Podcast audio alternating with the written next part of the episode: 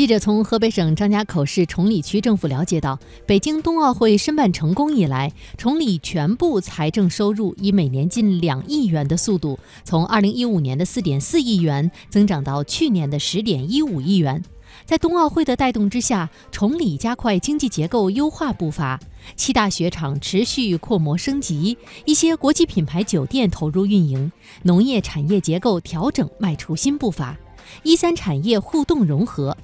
崇礼今年将会开展产业项目招商行动，重点引进体育休闲产业、健康养生、文化创意等文旅关联项目，加快发展体育休闲产业。